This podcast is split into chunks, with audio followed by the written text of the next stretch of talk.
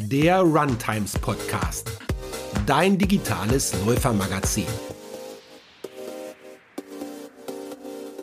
Herzlich willkommen zur neuen Folge. Wir sprechen heute mit einem der verrücktesten Läufer, die ich kenne, und zwar mit Michel Ufer. Michel, du hast als einer der erfolgreichsten deutschen Extremläufer auf fünf Kontinenten wahrscheinlich so gut wie alles erlebt. Wüste, Schnee, Läufe im Himalaya, im Regenwald, du bist Grenzgänger, Psychologe, Flowforscher, Tradorado-Macher, Autor, Speaker und so weiter und so fort. Und offensichtlich immer auf der Jagd nach einem neuen verrückten Abenteuer. Ich freue mich riesig, dass du heute bei uns bist. Herzlich willkommen. Danke, Davita. Vielen Dank für die Einladung. Ich freue mich sehr, heute hier zu sein ich habe ja schon gesagt, was du alles bist. Es ist erstaunlich, auch wenn man sieht, wie viele Bücher du schreibst und wie viel du so unterwegs bist. Was ist denn vielleicht für alle, die dich jetzt noch nicht so kennen, das verrückteste und das schönste Abenteuer, das du je gemacht hast mit dem Laufen? Oh, das fällt mir echt schwierig, weil eigentlich so jeder Lauf äh, seine, seine Besonderheiten hatte. Und äh, bei jedem Lauf gibt's äh, oder gab es ganz besondere Geschichten und Erlebnisse und auch Learnings für mich. Deshalb kann ich das gar nicht so priorisieren. Aber ich denke, der Lauf, der für mich irgendwo am prägendsten war, weil er auch für, für so viele Veränderungen gesorgt hat, ist mein allererster Lauf.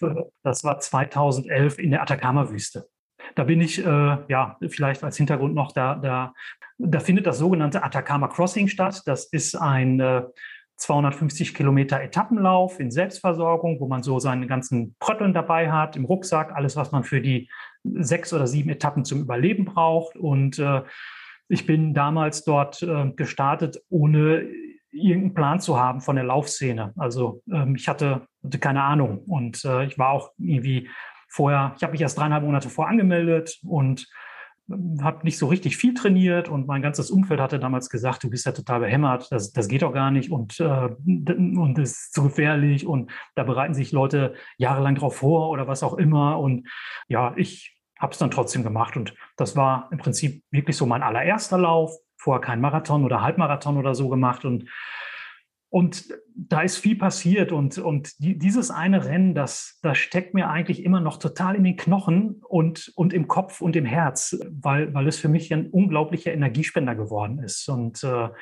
wenn ich in schwierigen Situationen bin oder so, dann, dann denke ich oft daran zurück. Und ey, wenn die Leute wieder sagen, das geht nicht oder das kannst du nicht, dann denke ich an die Atacama-Wüste und sage mir, ah, wenn die das alle sagen, vielleicht ist ja dann ist genau der richtige, die richtige Motivation, um es doch zu probieren. Das ist ja Wahnsinn, ne? Also die meisten, wie du sagst, bereiten sich erstmal auf einen 10 Kilometer Straßenlauf vor und dann auf einen Halbmarathon und dann auf einen Marathon. Du hast dir, ich glaube, auch eine der heftigsten Wüsten ausgesucht. Ich, ich glaube in Südamerika, ne? Genau, ist in Chile. Südamerika ist die, die trockenste Wüste der Welt. Äh, da gibt es Bereiche, wo äh, noch nie Niederschlag gemessen wurde und es ist äh, dort so 50 Mal trockener als im berühmt-berüchtigten Death Valley, das Tal des Todes in den USA. Ja, da war ich und das ist schon ziemlich trocken. Ja, ja, und es ist, ist es auch heiß ne, und kalt. also ja. tagsüber kann das halt bis 40 Grad sein, nachts Minusgrade und äh, der Lauf startet auch in einer Höhe von dreieinhalbtausend Meter. Das kommt halt auch noch hinzu. Das ist schon ein bisschen höher als die Zugspitze und da ist die Luft auch schon etwas dünner. Aber sag mal, wie kamst du denn auf die Idee? Also das ist ja schon ziemlich crazy. Also ich bin ja auch schon ein paar Ultras gelaufen und das, das ist ja schon ziemlich abgefahren. Was genau hat dich denn dazu gebracht, das zu machen? Musstest du dir irgendwie was beweisen oder wolltest du damit irgendwie, also was genau war da, hat dahinter gesteckt?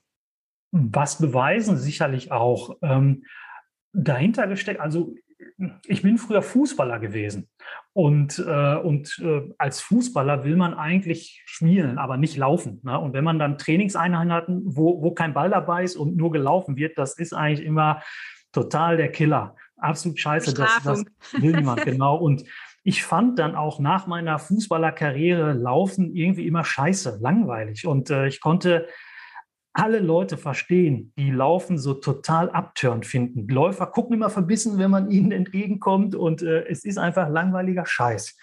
So, und dann habe ich mal irgendwann nach einer durchzechten Nacht äh, am nächsten Tag mit leicht verkatertem Kopf äh, die Zeitung aufgeschlagen und einen Artikel gelesen über dieses Wüstenrennen in der Atacama-Wüste. Und da hat es bei mir erstmal gefunkt, weil ich die Atacama-Wüste kannte. Ich habe unter anderem während des Studiums äh, viel als äh, Tourguide gearbeitet. Ich habe Reisen organisiert, so Abenteuer, Erlebnisreisen, war Trecken in Nepal, war auch viel in Südamerika, Mittelamerika unterwegs und die Atacama-Wüste war immer so einer der faszinierendsten Spots für mich.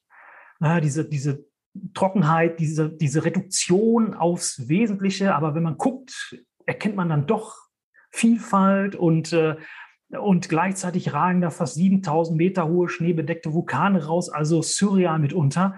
Ich fand es immer faszinierend. Damals bin ich dann mit einem Jeep oder Mountainbike rumgefahren, und, aber ich habe dann, hab dann diesen Zeitungsausschnitt in der Hand gehabt und, und musste natürlich lesen und dachte mir, hä, was sind das denn für, für Menschen, die sowas machen? Wie geht das? Das ist doch unvorstellbar. Und äh, ja, ich konnte mir das einfach beim besten Willen nicht vorstellen, wie das möglich ist und ja, auch warum man das machen sollte. Ja. aber, aber irgendwie hat das so eine, so, eine, so eine Spur im Kopf bei mir hinterlassen. Und äh, ich war schon fasziniert davon, muss ich, muss ich zugeben. Und äh, dann ist jahrelang aber auch wieder gar nichts passiert. Und irgendwie hat so ein inneres Männchen dann aber anscheinend in mir weitergearbeitet. Und äh, dann poppte das wieder auf. Und ich dachte mir, oh, Mensch, das wäre doch toll, sowas mal machen zu können. Und da sind dann so ein paar verschiedene Dinge zusammengekommen. Und ich habe unter anderem zu der Zeit dann irgendwie vor, ja, vor diesem Rennen mal so, so Persönlichkeitstrainings in der, in der Schweiz am Genfer See gemacht und es wurde bei mir dann auch tatsächlich schon konkreter und ich dachte mir, ah, das würdest du echt gerne jetzt einfach mal machen, ausprobieren. Ne? Du bist du machst Trekking und so weiter und gehst mal auf Berge und das wäre doch mal eine richtig coole Herausforderung. Und ich habe dann bei so einer Vorstellungsrunde mit Seminarteilnehmern, habe ich so gesagt, so, jetzt stellt euch mal vor, irgendwie so bla bla bla. Und jeder erzählt auch mal irgendwas von sich, was die anderen sich so überhaupt nicht vorstellen könnten. Und dann haben sie alle was irgendwie erzählt und dann war vorbei und dann guckten sie mich an und meinen dann, Sir, now it's your turn. Also äh, ne, dann musste ich was erzählen und ich wusste gar nicht, was ich sagen sollte. Und dann habe ich gesagt, ja, ich laufe demnächst äh, 250 Kilometer durch die Atacama-Wüste. Und alle gucken mich an, was? Oh, erzählen Sie mal mehr. Und äh, dann habe ich so ein bisschen davon erzählt und äh, dann war es raus. Wie cool ist das denn? Dann, dann war es raus und, äh, und dann haben aber auch die Leute mich jeden Tag gefragt, und äh, Sir, wie läuft das Training? Und ich immer so, ja, ja, ja, ja, ja, ja, ja. Und danach ist Monate erstmal nichts passiert. Und ich habe dann, hab dann, als ich zurück war, irgendwie mit meiner Frau gesprochen und äh, so gesagt, also dann, in der Zeit bin ich dann auch tatsächlich schon öfter mal ein bisschen im Wald joggen gewesen und habe gesagt, du erinnerst du dich an diese Geschichte da mit den Leuten da beim Training und mein Outing mit der Atacama-Wüste und jetzt kommt gar nichts, jetzt mache ich nichts. Das ist ja irgendwie so, finde ich, blöd. Ne? Du haust da was mhm. raus und dann, dann passiert nichts und dann wurde es halt konkreter und dann habe ich intensiver recherchiert und geguckt und äh, ja, habe mich dann angemeldet. Und das waren dann halt noch dreieinhalb Monate Zeit bis zur Vorbereitung und die musste ich dann natürlich effektiv nutzen. Ich finde das so toll, dass du es gemacht hast, weil man erwischt sich ja, oder ich höre auch oft von Leuten, die sagen, ja, irgendwann will ich das und das mal machen und man macht es dann doch nie. Und das ist ja eigentlich oft so, ne, dass was passiert, man kriegt so einen Wink und dann lässt einen was nicht mehr los, aber irgendwann muss man dann auch wirklich die Entscheidung treffen, das wirklich zu machen, egal wie verrückt das dann ist. Und du hast es echt dann durchgezogen. Und dann warst du ja nochmal in der Atacama-Wüste, oder? Noch nicht. Also ich bin dann im Prinzip erstmal zehn Jahre so auf, auf verschiedenen Etappenläufen gewesen und ich habe das eigentlich immer auch verknüpft so mit, mit beruflichen Themen, mit meiner Forschung, mit, mit Coaching-Sachen und äh, dieses, dieses allererste Ding war eigentlich auch, das hatte ich ja schon mal angedeutet, irgendwie schon auch was beweisen. Und ich hatte das damals auch äh, wirklich äh, ganz hochoffiziell betitelt als ja, eine Art psychologisches Labor oder Selbsttest, äh, Selbstexperiment, wo ich so ein Stück weit am eigenen Leib erleben, aufzeigen wollte, wie man mit mentalen Trainingstechniken einfach äh, seine Leistung doch ganz erheblich steigern kann. Und ja, das hat ja damals super gut funktioniert und das war dann Türöffner für, für viele andere wunderschöne Dinge. Und ich bin dann zehn Jahre so jetzt ungefähr unterwegs gewesen, mal hier, mal da und habe dann, wie gesagt, auch ein bisschen meine Forschung gemacht und ähm, hatte eigentlich vor, zum zehnjährigen Jubiläum äh, den sogenannten Four Deserts Grand Slam zu absolvieren. Also der, das Rennen, mein allererstes in Atacama-Wüste, ist vom Veranstalter Racing the Planet. Und dieses Rennen ist eigentlich Teil einer Rennserie. Äh, es gibt vier Rennen, vier Kontinente, äh, vier Wüsten und äh, Namibia, Antarktis. Ähm, und wenn man das in einem Jahr schafft, dann ist, dann kommt man in die sogenannte Grand Slam-Wertung. Und das ist eine, eine, tolle Herausforderung und, und wie beim Tennis, ne? Das schaffen ja nicht viele, also alle ja. vier. Ganz, ganz genau. Äh, schaffen nicht ganz so viele und äh, steckt halt einfach viel hinter, ist auch kostenintensiv und so weiter. Und man muss da wirklich gut sich auch managen übers Jahr hinweg. Und äh, da war so mein Ziel, zum Jubiläum möchte ich mir das antun. Wahnsinn. Und es ist gleichzeitig dann so ein bisschen back to the roots, weil ne, so eines dieser Rennen war, war, war mein Start und jetzt möchte ich so alle vier machen. Und Stand heute ist, äh, also ich mache diese, diesen Grand Slam dieses Jahr, zumindest versuche ich das. Und äh, ich habe jetzt die ersten beiden Rennen erfolgreich absolviert. Das hat auch richtig gut funktioniert und zwar wunderschön, hat tolle Geschichten im Gepäck. Und äh, im September und November kommen dann wieder die Atacama-Wüste als drittes Rennen und danach äh, The Last Desert, das ist äh, die Antarktis. Wahnsinn. Also ich meine, 1000 Kilometer sind ja nicht jeweils 250 und dann genau. in so, so krassen äh, Bedingungen zu rennen und so unterschiedlich, das ist schon echt. Also ich, ich habe auch bei der Vorbereitung für diesen Podcast wirklich überlegt, wann ich dich zum ersten Mal so richtig wahrgenommen habe. Also klar hat man mal einen Artikel gelesen zum Thema Mentalcoaching, weil das ist ja auch dein Thema. Ähm, aber ich weiß noch, ich war beim Chance Alpine Run und ich sollte da jedes Mal nach einer Etappe so eine Umfrage ausfüllen. Und ich habe beim Ausfüllen schon gedacht, ei, ei, ei, was ich jetzt hier antworte, ob das so gesund ist fürs Hirn, was ich hier mache, das ist ja völlig bekloppt. Also da, hast du quasi Läufer ausgewertet oder auch äh, einfach geguckt, was macht das mit uns, wenn wir da durch die Berge rennen jeden Tag? Und man weiß ja, bei Ultraläufern irgendwann äh, passiert da auch einiges im, im Kopf. Äh, das ist schon total spannend. Was passiert denn bei dir, was dich so fasziniert an diesem ganzen Psychogedöns, sag ich mal? Boah, was, was, was fasziniert mich daran? Also, hm, ich muss zugeben, dass ich teilweise selber auch noch so Motivationsprobleme habe beim Laufen, äh, aber die sind immer dann weg, wenn ich für mich so einen Modus habe, wo, wo ich nicht trainiere, sondern wo ich auf Entdeckungstour gehe. Also das ist dann so, da trigger ich Werte oder, oder Bedürfnisse, die mir, die mir wichtig sind. Äh, und wenn die erfüllt sind, geht es mir gut. Also ich bin jemand, der, der gerne Neues entdeckt, der irgendwie ähm, gern Abenteuer erlebt. Und ich habe das zum Beispiel äh, im Rahmen dieser Vorbereitung auf den, auf den allerersten Lauf mal, mal äh, mitbekommen. Da habe ich auch mal so eine Leistungsdiagnostik gemacht. Ne? Bei einem Bundestrainer für irgendwie 800 Meter Lauf oder so. Der hat dann nebenher diese, diese Diagnostikgeschichte laufen und durch die Leistungsdiagnostik gemacht. Der hat sich das angeguckt, sagte, ja, okay, ist jetzt auch nicht so der Burner ähm, und meinte dann, sag mal, wenn du 250 Kilometer da laufen willst und jeden Tag einen Marathon und einmal im Prinzip einen doppelten Marathon in der Wüste mit dem Gepäck, macht es nicht Sinn, dass du erstmal für einen Marathon trainierst? Das, äh, da habe ich gesagt, ja, macht total Sinn, ne? Und dann ist Folgendes passiert. Nichts. also ich habe dann dieses Ziel übernommen, ja, okay, macht Sinn, erstmal auf einen Marathon hin zu trainieren. Und das, das ist für viele ein totales Traumziel und das ist eine Wahnsinnsherausforderung. Äh, das steht völlig außer Frage. Aber bei mir ist plötzlich nichts mehr passiert. Äh, es hat mich nicht nach draußen gezogen. Und ich habe dann mal überlegt, hm, Mensch, du hast doch da dieses, diese Idee, so schwabbelt irgendwie so in deinem Kopf rum, aber es passiert nichts. Woran liegt denn das? Mhm. Ja, und dann wurde mir relativ schnell klar, mich interessiert ein Marathon einfach gar nicht. Ähm, also dieses, dieses Teilziel hat so das große Ganze überlagert und ist so, ja, irgendwie in den Vordergrund gerückt. Ja, mach doch erstmal, konzentriere dich erstmal auf den Marathon. Und dann war so die, die Magie äh, des, des schönen Ziels oder wie auch immer man das nennen mag, die war für mich weg.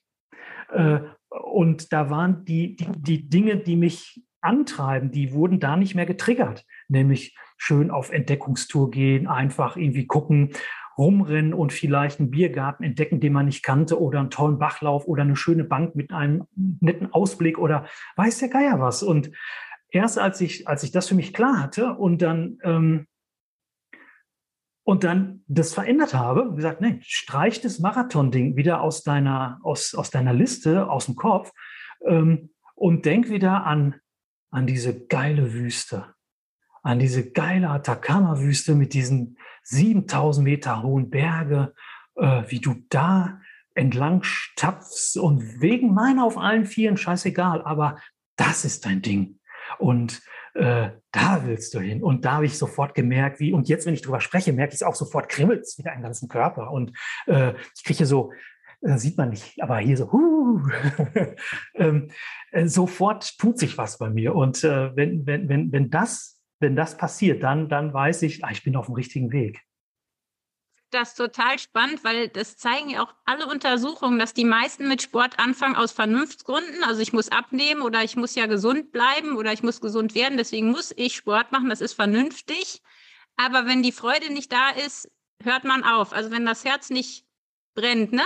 Wenn man keine Leidenschaft hat, wenn man eben nur mit der Vernunft irgendwo mitmacht, dann ist es, also für manche mag das taugen, aber ich glaube auch für die meisten Menschen funktioniert das auf Dauer nicht. Ne? Das Herz muss schon auch oder die Seele muss irgendwie auch mitmachen dann. Klar, deshalb kann man durchaus auch sich hinterfragen, ist, ist Laufen wirklich so mein Medium? Äh, also wenn man da relativ wenig äh, Freude dran hat, dann, dann kann man ja durchaus mal äh, schauen, macht was anderes nicht mehr Sinn, wenn es um gesundheitsorientierten Sport oder so geht. Ich erlebe aber auch zum Beispiel oft, dass Leute anfangen mit dem, mit dem Laufen, weil sie, weil sie sich einfach abschalten wollen vom Alltag. Na, ne? weil, weil, es, weil es ihnen gut, weil sie sich gut fühlen wollen, wie auch immer. Und dann machen sie das und man wird ja dann auch relativ schnell besser. Ne? Man macht schnell irgendwie so ein paar Leistungssprünge. Und das ursprüngliche Ziel ist, sich gut gehen lassen, abschalten vom, wegen meiner, vom, vom Druck des Alltags, vom Leistungsdruck. Ähm, das wird dann relativ oft schnell über, über, überlagert durch Ziele, die so von außen kommen. Sei es vom Verein, vom Trainer, von der Gesellschaft. Hey, boah, du bist, hast jetzt ey, gute Entwicklung gemacht. Äh, jetzt Marathon, aber unter vier Stunden oder so. Und ganz schnell sind die Leute dann in so einem, in so einem Trainingsding hin auf bestimmte Zeiten. Und das, was sie eigentlich angetrieben hat, geht flöten. Mhm. Und dann sind die Gesichter manchmal lang. Das muss nicht sein, um Gottes Willen. Äh, es gibt ja auch genug Leute, die, die sich da total wohlfühlen und das genau das Ding nach Zeiten zu jagen, sich mit anderen zu messen, zu konkurrieren. Aber es gibt halt auch andere Leute, denen, denen sind andere Sachen viel wichtiger und die verliert man oder man, man könnte sie vielleicht dann aus den Augen verlieren. Aber vor allem braucht man ja wirklich ein Ziel, das einen antreibt. Ne? Egal, ob das jetzt ein gewisser Lauf ist oder irgendwas, wo man einen Grund hat auch, ne, zu trainieren und sich darauf freut. Also das ist ja interessant, wie unterschiedlich das ist. Würdest du denn sagen, dass wir Läufer eher zu viel dann über Dinge nachdenken oder eher zu wenig? Was ist so deine Erfahrung? Du hast ja auch viel Erfahrung als Coach mit verschiedensten Läufern. Zu viel oder wenig nachdenken, keine Ahnung, aber zu viel laufen, das vielleicht schon. Ne? Also äh, wenn ich so Social Media und so weiter angucke, das Laufen und das Trainieren, das wird ja immer total heroisiert und ach, und wenn du, wenn du dann gelaufen bist, dann sind alle Probleme weg und so weiter. Ich, ich wünschte, es wäre bei mir so, ist es aber nicht. Also ich habe auch andere Interessen. Es gibt auch genug Momente, wo ich mir denke, boah, immer noch laufen, äh, wie scheiße. Was, was aber relativ klar ist, dass äh, viel zu viele Läufer äh, jedes Jahr verletzt sind. Und das ist aus einem Grund problematisch. Also hm, Laufen ist kein Risiko- oder Extremsport. Ne? Da gibt es keine besonders riskanten Manöver in der Regel. Da gibt es keine Fremdeinwirkung wie beim Fußball oder Kampfsport. Und trotzdem sind unglaublich viele Läufer verletzt. Das heißt, äh, das kommt ja irgendwo her. Also ich, meine Hypothese ist, es ist äh, dysfunktionales Selbstmanagement. Ne? Also wenn es nicht von außen kommt, weil einem jemand die Knochen oder Achillessehne kaputt macht, dann macht man es irgendwie selber. Äh, deshalb, also zu viel denken weiß ich nicht, aber zu viel trainieren und laufen das sicherlich schon. Und das äh, bestätigen ja auch Sportärzte immer wieder, dass Läufer gerne zu viel machen, nach Verletzung zu schnell wieder anfangen, dass sie sich zu wenig Ruhepausen gönnen. Und da sind die Statistiken ja leider eindeutig. Und äh, das ist natürlich schade, weil es ist eigentlich ein Hobby, äh, wo wir antreten, an, antraben, damit es uns gut geht und wir gesünder werden. Und äh, das ist dann so ein bisschen widersprüchlich. Ne? Das stimmt. Also ich glaube auch, dass wir, dass wir eher zu viel trainieren und auch einen Tag, wo wir nicht trainieren, dann geht es uns irgendwie nicht gut, weil wir müssen ja eigentlich laufen. Also mir geht das auch oft so. Ähm, vor allem, wenn dann die Verletzungen zunehmen und man kann nichts machen und dann läuft man aber doch, auch wenn man eigentlich nicht soll und so weiter. Das eine ist das Körperliche, das andere ist das Mentale und du bist da echt ein Experte. Ich wüsste gern von dir, es gibt ja doch einige Läufer, die wirklich Probleme beim Rennen haben. Also entweder das schlägt sich voll auf den Magen, weil sie halt so nervös sind oder in diese ganze Wettkampfsituation äh, komplett auf den Magen und Darm schlägt oder ähm, können nicht schlafen. Äh, ich kann zum Beispiel auch oft nicht schlafen vor Rennen. Was sind so die mentalen größten Hindernisse, die du über die letzten Jahre so beobachtet hast und wie kann man die überwinden? Ah, das ist, das ist, sind so unterschiedliche Themen, so und so facettenreich, wie der Mensch auch ist. Das Thema Wettkampfangst ist sicherlich eins, das du gerade angesprochen hast. Viele Leute machen sich also eine gewisse Aktivierung vor einem großen Wettkampf ist ja gut. Ne? Das zeigt mhm. im Prinzip Kopf und Körper, hey, äh, ne, äh, die PS, die sollen jetzt auf die Straße gebracht werden und äh, man will das endlich irgendwie abliefern, was man vorher durch Training aufgebaut hat. Und äh, also ein gewisses Maß an Aktivierung oder in Anführungsstrichen Nervosität ist prima. Nur wenn es darüber hinausgeht, wird es halt schwierig. Wenn man halt äh, wirklich äh, oft nicht pennen kann, wenn, äh, wenn man zu stark zittert, verkrampft, dadurch die Laufökonomie leidet, wenn sich äh, Gedanken von, von Sorgen, von, von äh, Nicht-Leistung und so weiter einschleichen, das ist natürlich dysfunktional und da macht es sicherlich Sinn, mal auf Spurensuche zu gehen. Wo, wo kommt das denn womöglich her? Also macht sich da jemand einfach zu viel Leistungsdruck? Äh, kommt er von außen? Kommt er von innen? Egal woher er kommt, wie kann man sich dagegen abschirmen? Wie kann man den vielleicht äh, umdeuten, kanalisieren oder sich davon freimachen? Ganz banal in akuten Situationen, äh, ja, wie, wie kann ich zum Beispiel mit äh, Entspannungstechniken äh, arbeiten? Ne? Das ist ein, das haben auch so meine, meine Studien gezeigt, ein gnadenlos unterschätztes Thema. Äh, Entspannung sowohl im Training als auch vor dem Wettkampf, im Rahmen von Vor-Wettkampfroutinen, als auch während der Rennen selber. Und Spitzensportler bestätigen immer und immer wieder, also wirklich mit einer gewissen Entspanntheit irgendwo ranzugehen, ist eine der Grundsäulen des Erfolges. Äh, wenn ich nicht äh, locker genug bin, dann äh, ja, neige ich dazu zu stolpern, ne? fliege über einen Stein ja. oder so. Ähm, die Laufökonomie leidet. Äh, also macht es in meinen Augen total Sinn, sich äh, mit, mit solchen Themen zu befassen.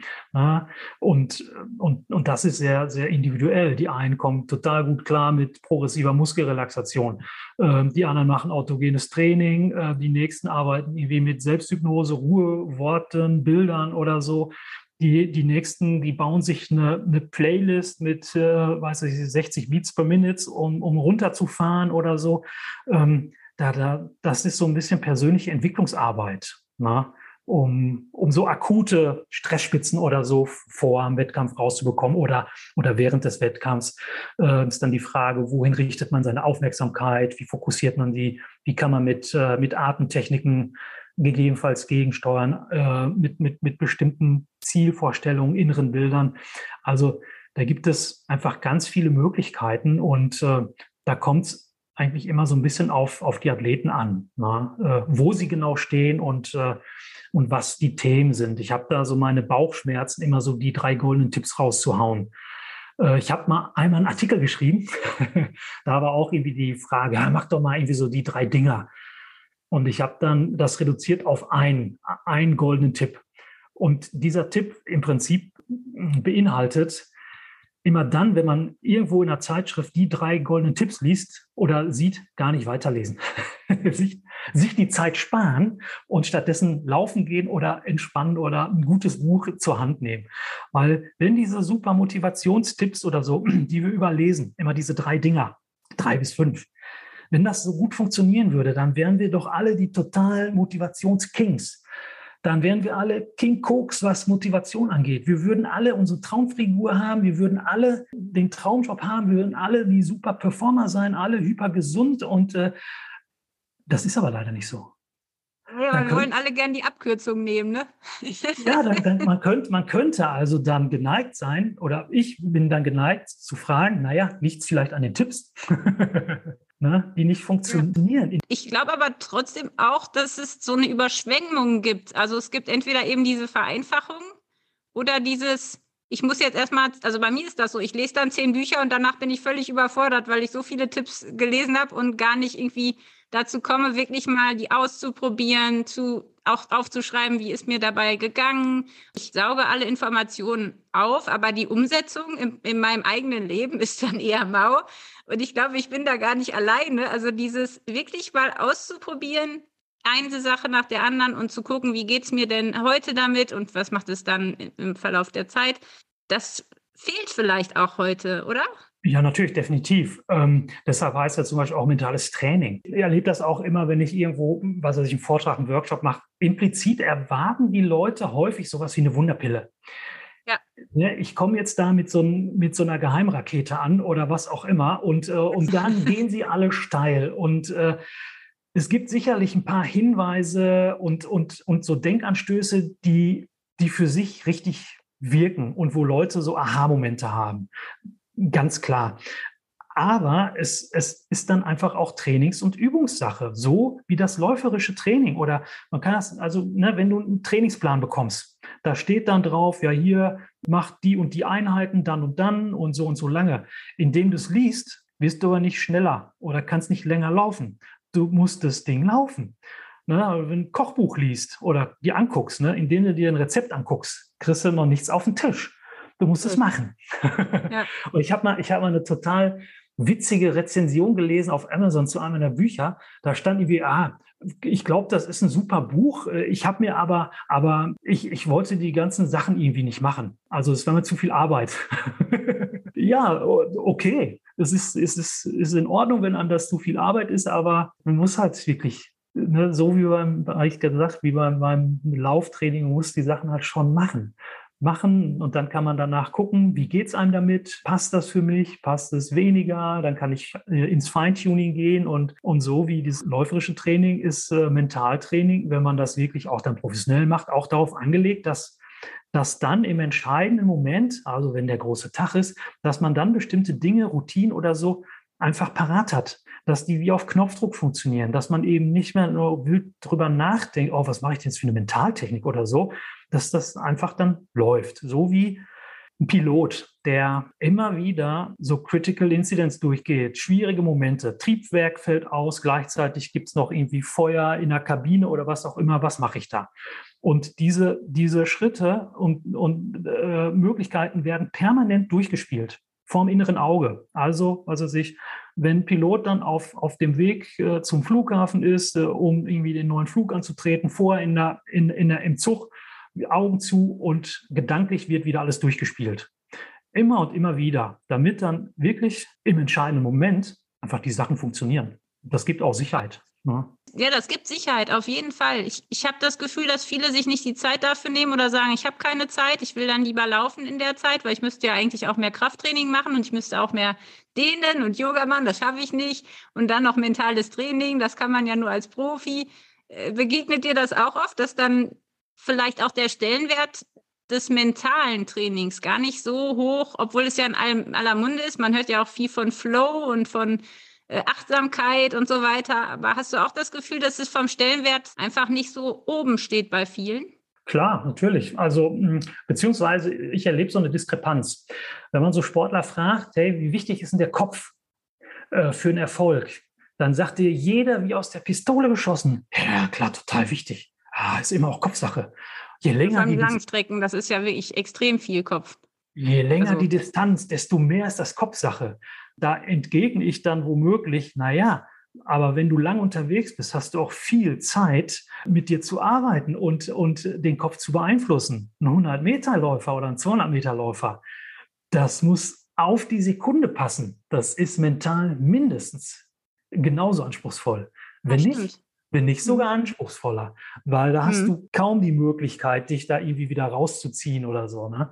Du kannst aber, auch nichts wieder reinholen. schwierig, ja, genau. Und aber letztendlich sagte jeder Sportler, ja, Kopf ist wichtig.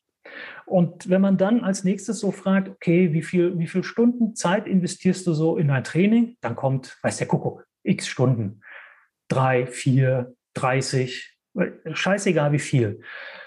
Und wenn man dann fragt, okay, du sagst ja, der Kopf ist auch wichtig. Wie viel Zeit investierst du denn so in psychologisches Training? Dann wird man meistens irgendwie mit langem Gesicht angeguckt und äh, ja, nö, irgendwie so, ja, ich, ja, irgendwie, weiß ich auch nicht. Äh, also da ist eine totale Diskrepanz. Und der Grund ist vielleicht ja, Unwissenheit manchmal. Also Kopf ist wichtig und äh, wird vielleicht angeboren, ja, ist, oder ange, angenommen, das ist doch eher angeboren oder so. Entweder man das ist nur mental, Willensstärke, ne? Aber vielen ja, auch. Ent, entweder man ist mental stark oder nicht. Genau. Äh, so, aber äh, das ist ja trainierbar, das ist entwickelbar genauso wie andere Muskeln. So kann man auch einen Gehirnmuskel trainieren und ne, kann, kann, kann da ganz erheblichen Einfluss nehmen. Und, und das wird ja auch von der Forschung gedeckt und bestätigt, dass zum einen mentale Aspekte ein ganz erhebliches Puzzlestück sind. Es ist nicht das einzige, natürlich, aber es kann ein ganz erhebliches sein. Und äh, ja, es kann jeder, jeder handeln, wie, wie er möchte. Äh, ich finde, wenn man irgendwie so darauf aus ist, pfiffig sich zu verbessern, zu entwickeln, dann wäre es ja blöd, das nicht auch irgendwie ein bisschen im, im Hinterkopf zu behalten, im wahrsten Sinne des Wortes. Du willst ja jetzt keinen goldenen Tipp rausgeben, aber für alle, die jetzt sich echt noch gar nicht damit beschäftigt haben, was wäre für dich ein schlauer erster Schritt, um überhaupt mal sich dem Ganzen zu öffnen? Also das Thema mentale Stärke, Flow, das gehört ja auch irgendwo alles ein bisschen zusammen. Viele sehen sich ja total danach und haben das aber auch nie. Ne? Also viele kämpfen sich beim Laufen ja wirklich auch durch und haben nie so ein Flow-Erlebnis und wünschen sich das total. Naja, ich denke, der erste Tipp ist tatsächlich mal zu gucken, was gibt es vielleicht für ein gutes Buch und, und da mal reinzuschauen, weil, weil es gibt so viele Möglichkeiten, Einfluss auf sich selber zu nehmen. Letztendlich geht es ja darum, sich, sich selber gut oder besser zu managen ja, um, um, um seine Ziele zu erreichen. Die Ziele vielleicht auch richtig zu setzen. Das ist ein Thema. Ich, erlebe regelmäßig, sowohl bei Sportlern als auch äh, im, im, im Business-Kontext, dass beim Ziele setzen, ah, wie soll ich es ausdrücken, viel verschenkt wird.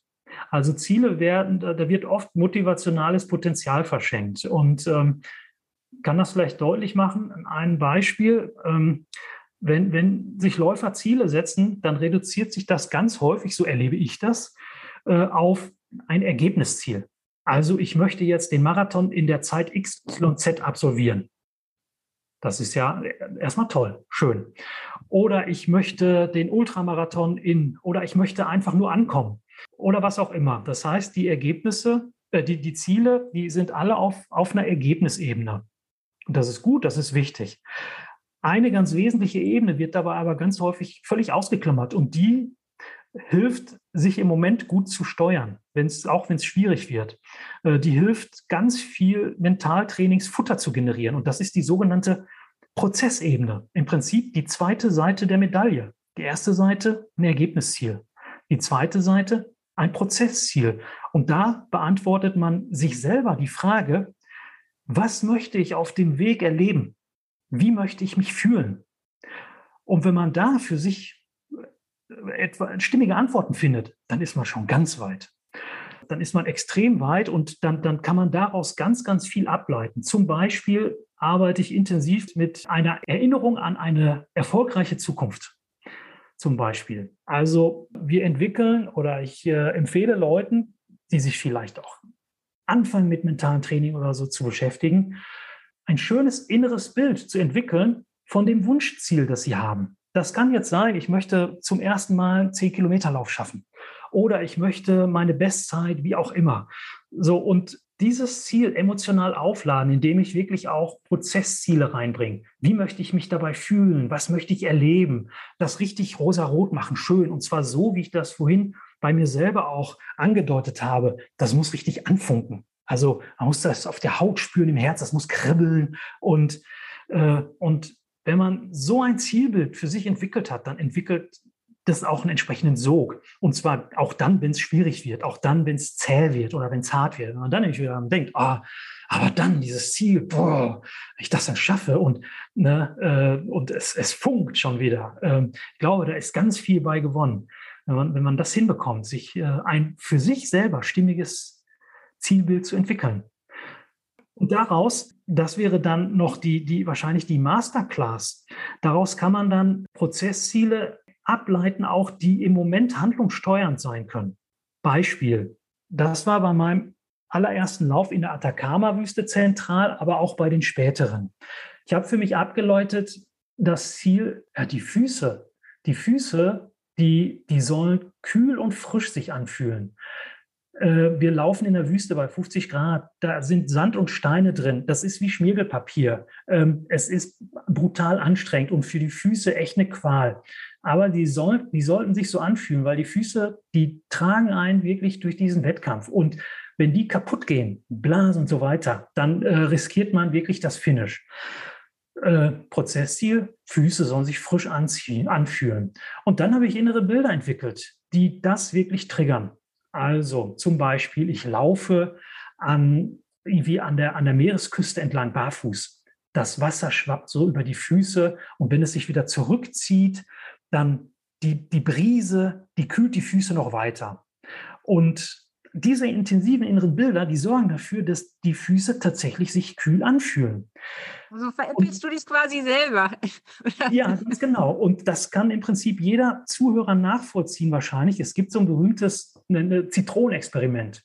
Wenn man sich irgendwie mit den Augen schließt und wirklich mal einen Moment konzentriert darauf, dass man eine, eine ähm, geschälte, frühreife Zitrone in der Hand hält so und stellt sich, versetzt sich wirklich so da rein. Äh, stellt sich vor, man hat die in der Hand, was wiegt die, wie fühlt die sich an, man riecht sie, man nimmt den Geruch wahr, dieses frische, zitronige, säuerliche. Und dann stellt man sich vor, wie man den Mund öffnet und richtig beherzt da reinbeißt und es passiert in der Regel sofort etwas. Ich habe jetzt auch Hunger auf Zitrone. ja, ich schmecke und rieche sie. Der Speichelfluss wird angeregt, die Muskeln kontrahieren. Das heißt, man hat auf körperlicher Ebene sofort eine Reaktion. Die Zitrone ist nicht da, die ist nicht real. Aber durch das innere Bild schaffe ich eine Realität auf körperlicher Ebene. Und das kann man ja pfiffig nutzen. Und damit arbeite ich sehr, sehr intensiv in mentalen Trainingsprozessen, wirklich auf der Grundlage von Prozesszielen passende innere Bilder zu entwickeln, die dabei helfen, mich in bestimmte Zustände zu versetzen. Du hast ja vorhin gesagt, es gibt so viele bescheuerte Motivationssprüche. Vielleicht kannst du mal sagen, was ist der bescheuertste Motivationsspruch, den du je gehört hast und was ist vielleicht die bewegendste Geschichte, die du selber auch erlebt hast als Coach? Bescheuertsten, ach, da gibt es mehrere, die, die so um den ersten Platz immer konkurrieren. Kennt jeder, Klingt womöglich auf den ersten Blick sexy, aber wenn man mal genauer darüber nachdenkt, ist das Motivationsbullshit. Nämlich, wenn du willst, kannst du alles erreichen. Gequälte Scheiße. Hört man aber permanent, liest man permanent bei Motivationstrainern, Speakern in ihren, was weiß ich, äh, Insta-Accounts mit den Kalendersprüchen und hört man dann auf der Bühne. Man kann nicht alles erreichen, auch wenn man will. Ne? Es gibt äh, teilweise biologisch gesetzte Grenzen, über die kommen wir nicht hinweg. Was noch? Reiße deine Grenzen ein. Was für ein Schwachsinn. Ne? Also Grenzen können ja durchaus auch funktional sein. Ne? Grenzen bieten Schutz. Äh, unsere Haut ist eine Grenze zur Außenwelt. Ja, wollen wir die ein, wirklich einreißen? Ne? Wenn wir so nach einem anstrengenden Tag nach Hause kommen, dann bewegen wir uns so in, innerhalb der Mauern oder wie auch immer. Ne? So die, die Mauern begrenzen so unseren Heim und, und schützen uns vor außen. Wenn wir in der Antarktis irgendwo im Zelt hängen oder irgendwo in Bergen und es schifft und es hagelt und so weiter, Mann, bin ich froh, dass ich dann irgendwie so eine Zelthaut als Grenze zwischen mir und Außenwelt habe. Also Grenzen haben eine Funktion. Äh, und es ist idiotisch, mit so Sprüchen wie reiße deine Grenzen ein, auf die Leute zuzugehen. Also da, die werden dann irgendwie hochgepusht und ja, du kannst alles erreichen, reiche deine Grenzen ein und wenn wir dann gucken, wie momentan so die, die Zahlen von Krankenkassen an, äh, aussehen, was irgendwie zunehmende Erschöpfung und äh, mentale Gesundheit, die den Bach teilweise runtergeht, angeht, ja, da würde ich sagen, emanzipiert euch, distanziert euch lieber von so von, von dem Zeugs. Nur die Harten kommen in den Garten nach, auch so ein schöner Spruch. Ne? also das, das äh, repliziert so ein bisschen unsere Macho-Kultur und, und Leistungsorientierung. Und also ich glaube, da gibt es so, so einige Sachen, äh, mit denen man gut umgehen kann. Und da gibt es auch ein schönes Beispiel. Und zwar gibt es so eine Fallstudie von einer Schwimmnationalmannschaft aus den USA. Die hatten lange Zeit damit zu kämpfen, dass ganz viele Athletinnen relativ oft verletzt waren. Sind sie verletzt, können sie antreten, können sie keine Medaillen gewinnen. Also das ist äh, wirklich Käse gewesen. Und sie sind dann in so einen Prozess gegangen, zusammen mit sportpsychologischen Support, wo sie den ursprünglichen Claim, Spruch dieses Teams, ich glaube, das war sogar No Pain, No Gain, den haben sie verändert in etwas, was ich bei der Atacama-Wüste, ohne das alles zu kennen, ganz unbewusst gemacht habe, nämlich Train Smart. Und mein Zusatz war not and not too hard. Äh, die haben tatsächlich erkannt, dass es ein Problem ist, weil Athleten zu oft krank sind und haben dann letztendlich die Erholungs- und Belastungssteuerung umgestellt. Der Gestalt, dass immer dann, wenn Athleten gemerkt haben, oder es wurde auch gemonitort mit, mit bestimmten Fragebögen, da ist jemand nicht ausreichend erholt für die nächste Trainingseinheit, dann wurde die reduziert, konsequent. Da wurde auch innerhalb des Teams nicht irgendwie rumgemoppert, kein Zickenkrieg. Ach, guck mal, die macht aber jetzt nicht so viel wie ich oder so, sondern da gab es ein Commitment. Wenn jemand sich nicht erholt fühlt, dann wird das Trainingspensum angepasst. Moral der Geschichte nach einem halben Jahr, keine Verletzung mehr und ein viel größeres Maß an, an Zufriedenheit. Ne? Also äh, wenn man sich auf solche Prozesse einlässt und sich dann von so manchen Motivationsbullshit auch distanziert, der, ja, nur weil er, weil er permanent überall zu hören ist, ist er nicht richtiger. Ne? Wenn man da den Mut hat zu sagen, komm, lass, lass gut sein, den Scheiß brauche ich nicht. Äh, boah, ja, gut. es ist auch echt manchmal schwierig, weil die Gefallsucht so groß ist. Und man, also ich will nicht schwach wirken, ich will dann auch nicht sagen, du, ich kann nicht mehr. Also bevor ich das sage, nach dem Motto, viel bringt viel, dann doch mal über die Grenzen gehen, weil nur wer über die Grenzen geht, wird ja auch stärker. Also dieses, da sind so viele Faktoren, dass man sich mit anderen vergleicht, dass man bewertet wird. Wir pushen uns gegenseitig, was ja auch gute Effekte hat. Ne? Also es ist ja nicht immer schlecht, auch sich gegenseitig an die Grenzen zu bringen oder sich ja zu betteln, aber es hat halt immer diesen leichten Nebeneffekt und das finde ich so schwierig. Wir haben ja in diesem Monat auch das Thema, ne, die beste Form deines Lebens. Man erreicht die ja auch nicht ohne seine Grenzen immer wieder auszuloten und gleichzeitig darf man die Grenzen nicht übertreten. Ich habe in meinem eigenen Leben da auch so viele Fehler gemacht, äh, dass ich natürlich gerne von dir wüsste, wie schafft man das, die Form seines Lebens zu finden, ohne dauernd die Grenzen einzureißen. Klar, also zum einen, ich habe mich ja, ich habe da mal ein Buch gemacht und das heißt auch äh, Limit Skills, also geht es um Grenzkompetenz. Und da, da äh, gehe ich tatsächlich der Frage nach, äh, wie kann man denn so seine Leistung steigern, sich weiterentwickeln, Grenzen erweitern, aber das große Aber, ohne sich dabei kaputt zu machen, ohne irgendwie früher oder später in Erschöpfung, Demotivation, Burnout oder Tod sogar zu landen. Ne? Und äh, das ist ein permanenter Selbstreflexionsprozess. Äh, ne? da, die eine Regel gibt es nicht, aber du hast gerade irgendwie gesagt, ja, die Form meines Lebens. Ich hatte ja gerade schon mal irgendwie angedeutet, äh, so ein richtig geiles inneres Bild von der Form meines Lebens wäre doch schon mal ein super guter Anfang. Und zwar ganz bewusst meines Lebens. Ne, wir, wir, wir neigen dazu, oft irgendwie Ziele von anderen zu übernehmen auch. Das passiert unbewusst. Ne? Experten nennen das selbstfremde Ziele die überdecken dann mitunter so die eigenen Motive und das, was man eigentlich so gerne machen möchte, erreichen möchte. Äh, häufig dann leistungsorientierte Ziele. Also macht es Sinn, wirklich in sich, in seinen Bauch hineinzuhorchen, wo hüpft mein Herz? Was ist für mich wichtig? Äh, wann geht es mir gut? Äh, ganz egal, was jetzt äh, die Gesellschaft, der Verein oder die Social-Media-Szene äh, sagt, ne, wo man sich ja dann gerne irgendwie anstachelt und höher, schneller, weiter, irgendwie schöner und äh, besser und weiß der Kuckuck. Also sich ein Stück weit davon frei macht, emanzipiert, sondern guckt, was ist mir wichtig?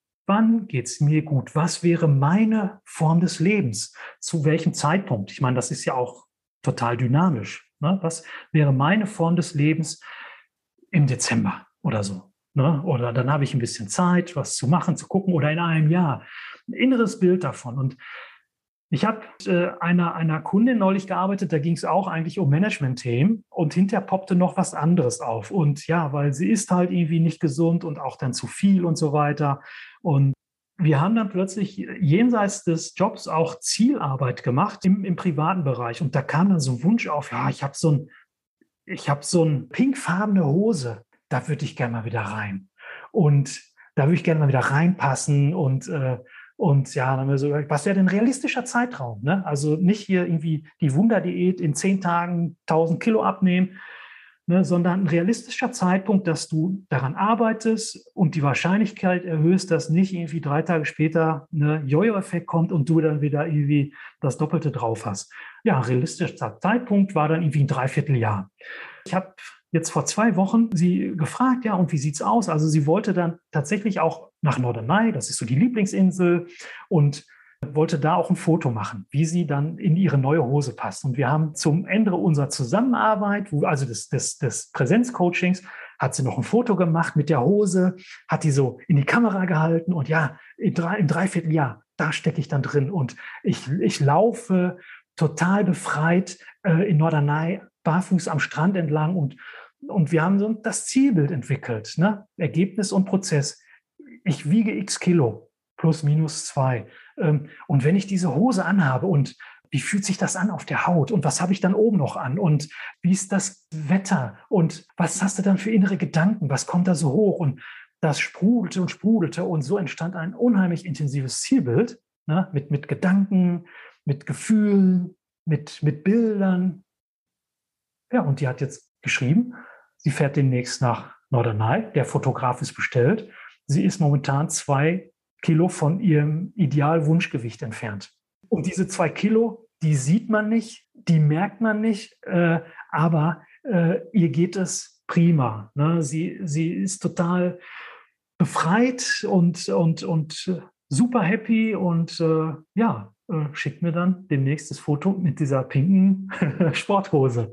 Sehr cool. Ja, das kennen wir alle auch von zum Beispiel von der Hochzeit. Ich habe noch keine Frau kennengelernt, die es nicht geschafft hat, vor der Hochzeit abzunehmen, eben weil man sich so drauf freut und sich das alles vorstellt und weiß, wie es dann, also da hat man das ja unbewusst wahrscheinlich, diese Zielbilder schon im Kopf, wie das dann alles wird. Und das ist so motivierend. Und das kann man ja im Grunde auf alle anderen Bereiche immer wieder übertragen, dass man das nicht nur einmal im Leben hat, sondern, sondern dass wir das auch viel öfter im, im Alltag, beim Training, auch in Beziehungen, das kann man ja echt auf alle Bereiche auch übertragen. Ne? Das ist schon eine tolle Sache eigentlich. Definitiv, klar, ja.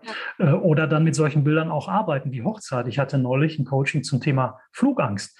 Ne, jemand hat sich da Jahrzehnte blockiert und konnte nicht fliegen. Und das ist natürlich für eine, für eine Beziehung sehr belastend und, und für die Person selber einfach. Ne? Man hat so bestimmte Wünsche, Träume, geht aber nicht, weil man kommt da nicht hin oder wie auch immer.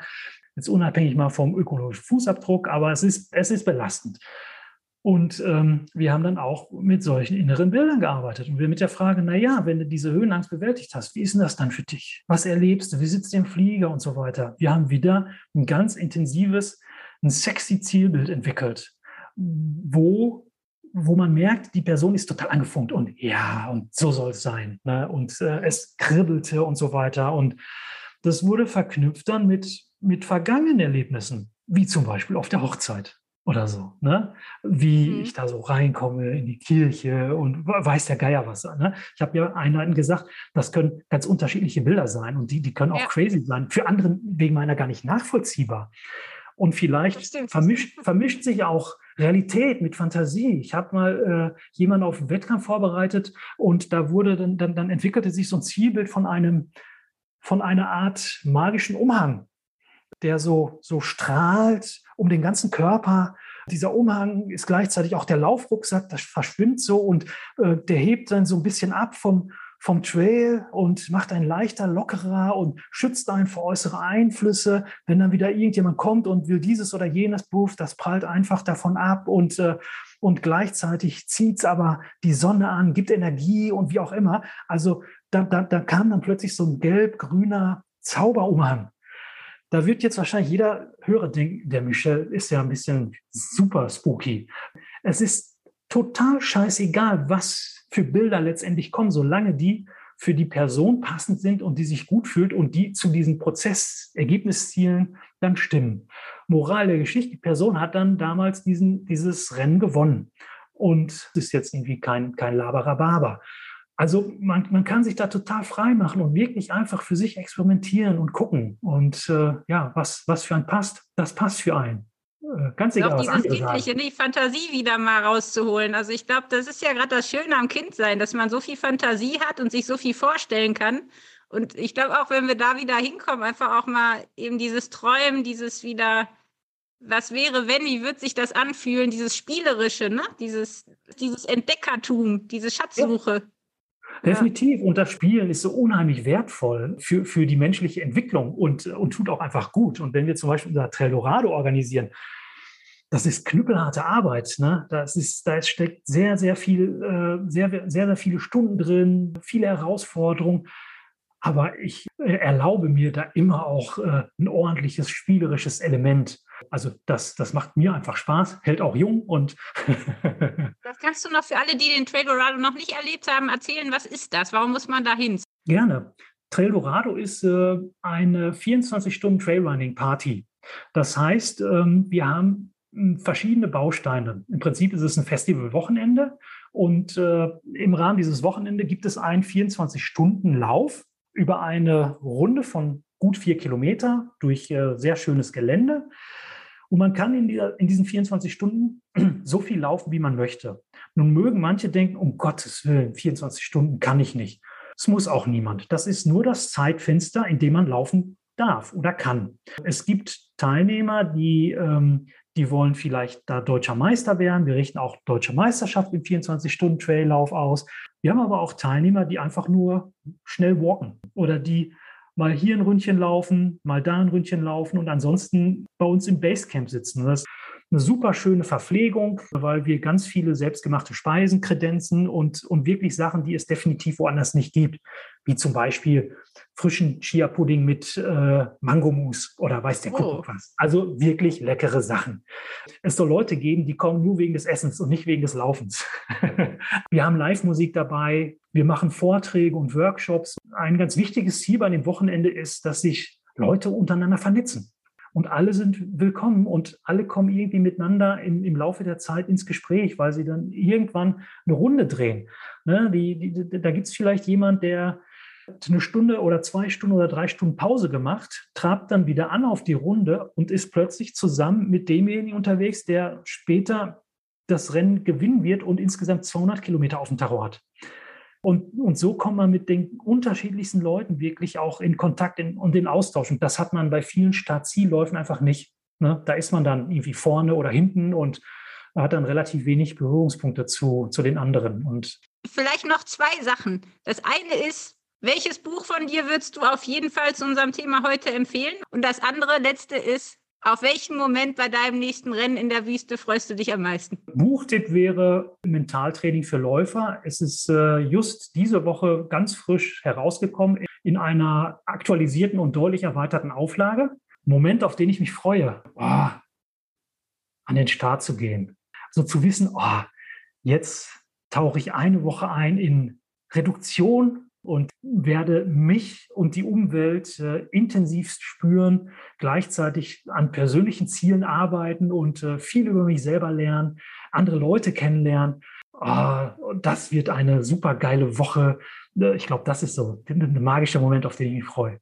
Vielen Dank für deine Zeit, für deine Tipps. Ich glaube, es sind einige jetzt doch inspiriert, auch mal vielleicht ein bisschen mehr Zeit in das Mentaltraining zu investieren. Einen super tollen Wüstenlauf wünschen wir dir. ich danke dir, Tabitha. Also, bis bald. Tschüss. Das war der Runtimes Podcast. Spannende Laufgeschichten, Trainingstipps und Workout-Videos gibt es auf unserer Webseite run-times.de oder in unserem YouTube-Kanal.